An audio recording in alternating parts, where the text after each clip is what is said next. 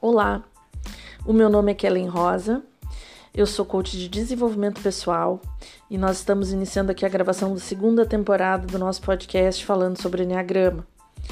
Eu escolhi nessa nova temporada fazer a leitura de um livro que fez muita diferença no meu trabalho de pesquisa, de aprendizado sobre Enneagrama.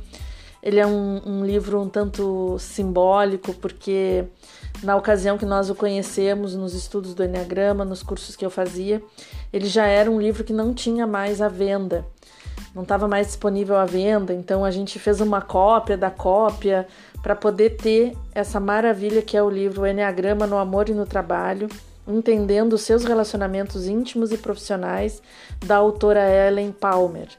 Se você procurar no sebo, se você procurar na estante virtual, algum, algum lugar deve ter algum, algum exemplar usado, mas ele não é mais é, é, editado e vendido e renovado, enfim. E o que eu tenho aqui, essa relíquia, que eu vou então compartilhar com vocês aqui então nessa segunda temporada falando um pouquinho mais sobre teoria, já que na primeira nós tivemos aquela experiência muito gostosa com o depoimento das minhas clientes, foi muito, muito legal.